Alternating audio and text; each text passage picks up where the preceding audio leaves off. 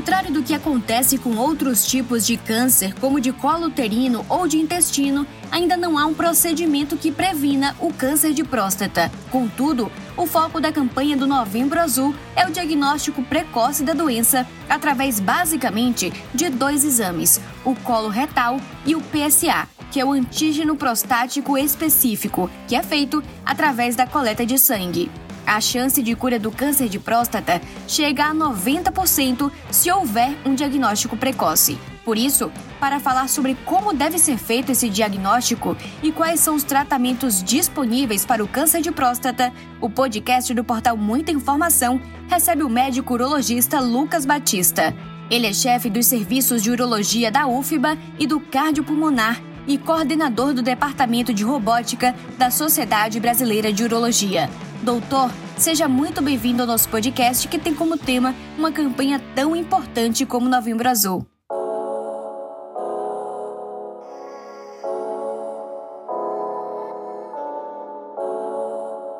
Olá, Bruna. É muito legal estar aqui presente. Eu agradeço o seu convite em poder responder algumas perguntas e poder falar no podcast Portal Muita Informação. Vamos lá, estou à sua disposição. Doutor, vamos começar falando sobre a importância do diagnóstico precoce, tema permanente no Novembro Azul. A partir de que idade é preciso fazer o rastreamento anual da população masculina em geral? E no caso das pessoas com histórico familiar ou fatores de risco, quando isso deve começar? Essa questão é sempre muito importante falar porque as pessoas perguntam frequentemente quando devem começar a ir ao urologista. O que a literatura diz é que aquelas pessoas que têm uma história familiar de câncer de próstata, um, com um parente de primeiro grau, um irmão ou um pai que tiveram câncer, elas já devem procurar o urologista a partir dos 45 anos. E aquelas pessoas que não têm essa história só a partir dos 50 anos.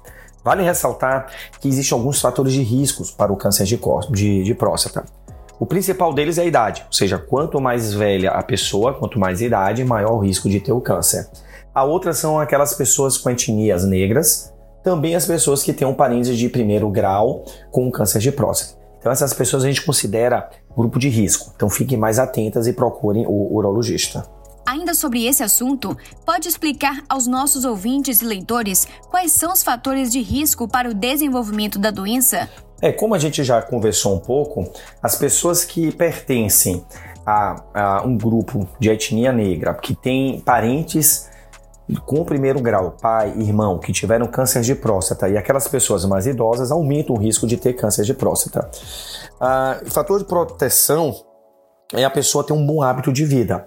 Então, evitar uma dieta muito rica em gorduras saturadas, aumentar peso, isso tem uma relação direta com um comprometimento e também uma incidência mais aumentada do câncer. Então, a pessoa deve manter-se magra, fazendo atividade física e tendo uma boa dieta. Isso consegue equilibrar um pouco mais e proteger um pouco do câncer de próstata durante a vida da pessoa. Independentemente do rastreamento, quais sinais de alerta devem levar o homem ao consultório médico? O câncer de próstata ele não apresenta sintomas. E então, às vezes a pessoa fica esperando um sintoma, mas simplesmente eles não ocorrem. As pessoas geralmente atrapalham os sintomas de obstrução urinária, jato fraco, esforço miccional, aquele esvaziamento que não é completo, e aí fazem uma associação com câncer de próstata. Mas esses sintomas, na verdade, eles são devido a um aumento da próstata benigno, não é o câncer. Então, o câncer, na sua fase inicial, que é quando a gente quer dar exatamente o diagnóstico, ele simplesmente é assintomático. E por isso que todo mundo deve ficar atento e continuar fazendo o seu rastreamento. Sabemos que além do PSA, o exame de toque é soberano para o rastreamento do câncer de próstata. Na sua experiência em consultório, você diria que o procedimento para a realização do exame vem diminuindo até em função de campanhas de conscientização como o Novembro Azul? O rastreamento da pessoa, do paciente, ele é realizado é, com dois exames. Um é um exame de sangue, que é o PSA. Então, o PSA é uma, uma, é uma proteína que a próstata produz e está relacionado com algum tipo de agressão que a próstata sofre. Então ele não é tão específico para o câncer de próstata porque outros fatores podem aumentar, elevar o PSA. E também o exame físico, que é o toque. O toque ele também é importante porque o médico consegue perceber a anatomia, se a próstata está mais endurecida, se existe algum nódulo, algum caroço na próstata, o tamanho da próstata. Então também dá uma ideia geral. O PSA e o, e o toque, eles funcionam melhor quando são feitos conjuntamente. Então aumentam a chance do médico é, descobrir ou suspeitar de que essa próstata tem algum exame e aí você deve fazer algum exame mais específico para dessa forma dar o diagnóstico de um câncer. Já existe exame de ressonância para avaliar a próstata. Em que casos ele é indicado e quando a biópsia tradicional deve ser feita? Há alguns anos, a ressonância multiparamétrica da próstata começou a ser realizada e hoje as diretrizes internacionais elas indicam que a ressonância deve inclusive ser realizada antes da biópsia, porque ela tem uma capacidade de diagnosticar 20% a mais quando a pessoa tem um câncer de próstata. Então, caso haja essa suspeita, o médico ele vai decidir se deve fazer ou não essa ressonância antes de realizar a biópsia. E a sua indicação é exatamente quando o PSA da pessoa está mais elevado, ou então no toque é percebido algum tipo de endurecimento ou algum tipo de, de nódulo. O urologista ele tem a plena capacidade de decidir a realização da ressonância e posteriormente também da biópsia da próstata. Uma vez diagnosticada a doença, uma das abordagens é a chamada vigilância ativa, que ainda deixa muitas pessoas desconfiadas. Pode nos explicar do que se trata e em que casos essa estratégia deve ser adotada? A vigilância ativa é um tipo de tratamento, é um acompanhamento que você faz com um paciente que tem um tumor de próstata, um câncer de próstata de baixo risco. Isso já é realizado há muitos anos. É, já foi escrito, é bem documentado, tem um embasamento científico muito forte que é extremamente seguro para o paciente fazer a vigilância ativa.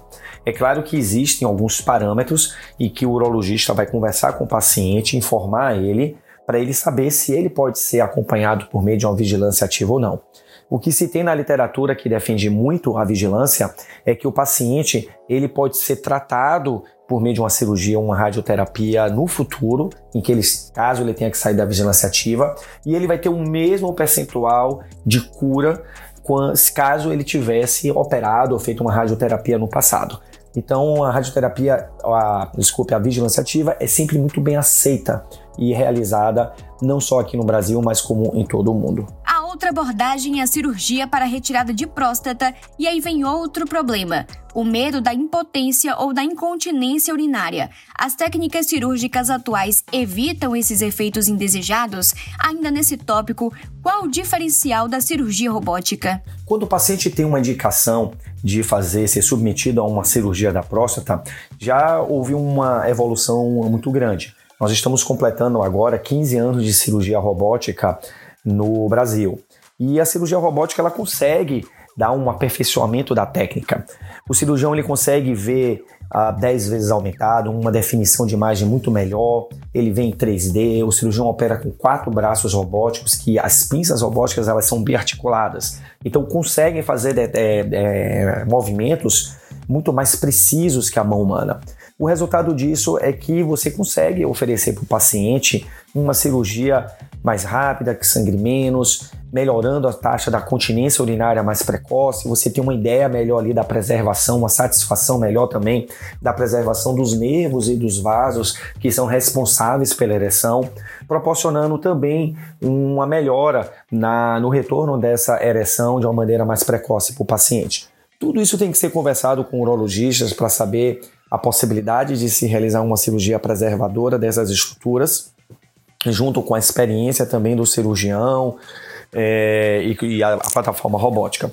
Então, houve realmente um avanço muito grande nas técnicas que a gente pode oferecer para o paciente e curar ele do câncer de próstata. No caso do câncer de próstata, quando é preciso adotar uma abordagem conjunta entre urologista e oncologista e qual o papel de cada especialista? Atualmente é muito interessante a, as equipes atuarem de uma maneira mais multidisciplinar, ou seja, com outros especialistas junto. Então, eu costumo mesmo a sempre estar é, junto na equipe com um oncologista e que a gente vai discutir tratamento, segmento do paciente. Alguns casos mais específicos, mais precisos, quando o paciente tem um tumor de alto risco, aquele tumor que é localmente avançado, ou um tumor até mesmo metastático, então que ele tem uma recidiva do tumor. Nesses casos é muito bom o oncologista estar ali por perto para definir as condutas e também fazer o acompanhamento conjunto com o urologista. Eu acho que o segredo do sucesso é exatamente essa multidisciplinaridade de você conseguir ter mais profissionais envolvidos num tratamento mais humano, mais objetivo, conseguindo individualizar o tratamento para cada tipo de paciente. Esse ano há também o Novembrinho Azul, que promoverá ações para reforçar a importância dos cuidados preventivos com a saúde sexual de meninos de até 15 anos de idade, como vacinação contra HPV e consultas de rotina. Os consultórios têm recebido mais adolescentes. Que recomendações você faz às famílias nesse sentido? Sim, com certeza. O, é muito importante o adolescente já ir para um consultório do urologista, porque o grande problema é que quando ele sai do pediatra, geralmente o adolescente ele não tem nenhum tipo de doença que necessite de um, de um especialista específico. Ele não é hipertenso, ele não é cardiopata, ele muitas vezes não é diabético. E quando o adolescente não tem nenhuma, nenhuma dessas patologias, ele simplesmente fica sem médico e não tem uma cultura de procurar o médico como a mulher faz isso desde cedo. Então, o urologista é um ótimo, é um excelente médico que pode é, acompanhá-lo, aconselhá-lo, tirar dúvidas sobre a sexualidade, sobre a transformação do corpo que o adolescente está ocorrendo. E a, a, vacinação do HPV a gente sabe que é muito importante porque ela vai prevenir, vai fortalecer o organismo do, da pessoa para evitar de contrair o HPV. O HPV, lembrando, ele está muito associado com câncer de pênis. Cerca de 90% das pessoas que, câncer, que, que têm câncer de pênis foram infectadas, elas têm o vírus do HPV. Por fim, doutor, que mensagem você gostaria de deixar neste Novembro Azul? A campanha do Novembro Azul é muito importante. Eu acho que a principal função dela é lembrar os homens a necessidade de procurarem um médico de fazer o seu rastreamento, de realizar os seus exames. Então é aquele mês que a pessoa tem uma lembrança constante pela mídia, por todos, de conseguir fazer esses exames. É claro que isso deveria acontecer não apenas no mês de novembro, mas todos os meses do ano a pessoa deveria estar ali reservando um certo tempo para cuidar da sua saúde. Então a mensagem final para vocês, homens, é que vocês façam seu rastreamento, vocês vão ao médico, façam seu PSA, conversem com o médico, é, sempre mantenham essa assistência e seus cuidados. Esse foi o nosso papo com o médico urologista Lucas Batista, chefe dos serviços de urologia da UFBA do Cardiopulmonar e coordenador do Departamento de Robótica da Sociedade Brasileira de Urologia. Muitíssimo obrigada pela sua participação, doutor. Muito obrigado pelo convite, Bruno, e poder falar mais uma vez e esclarecer as dúvidas dos ouvintes aqui no podcast e portal Muita Informação. Aguardo novos convites, hein? Até mais. Siga a gente nas nossas redes sociais e até o próximo podcast.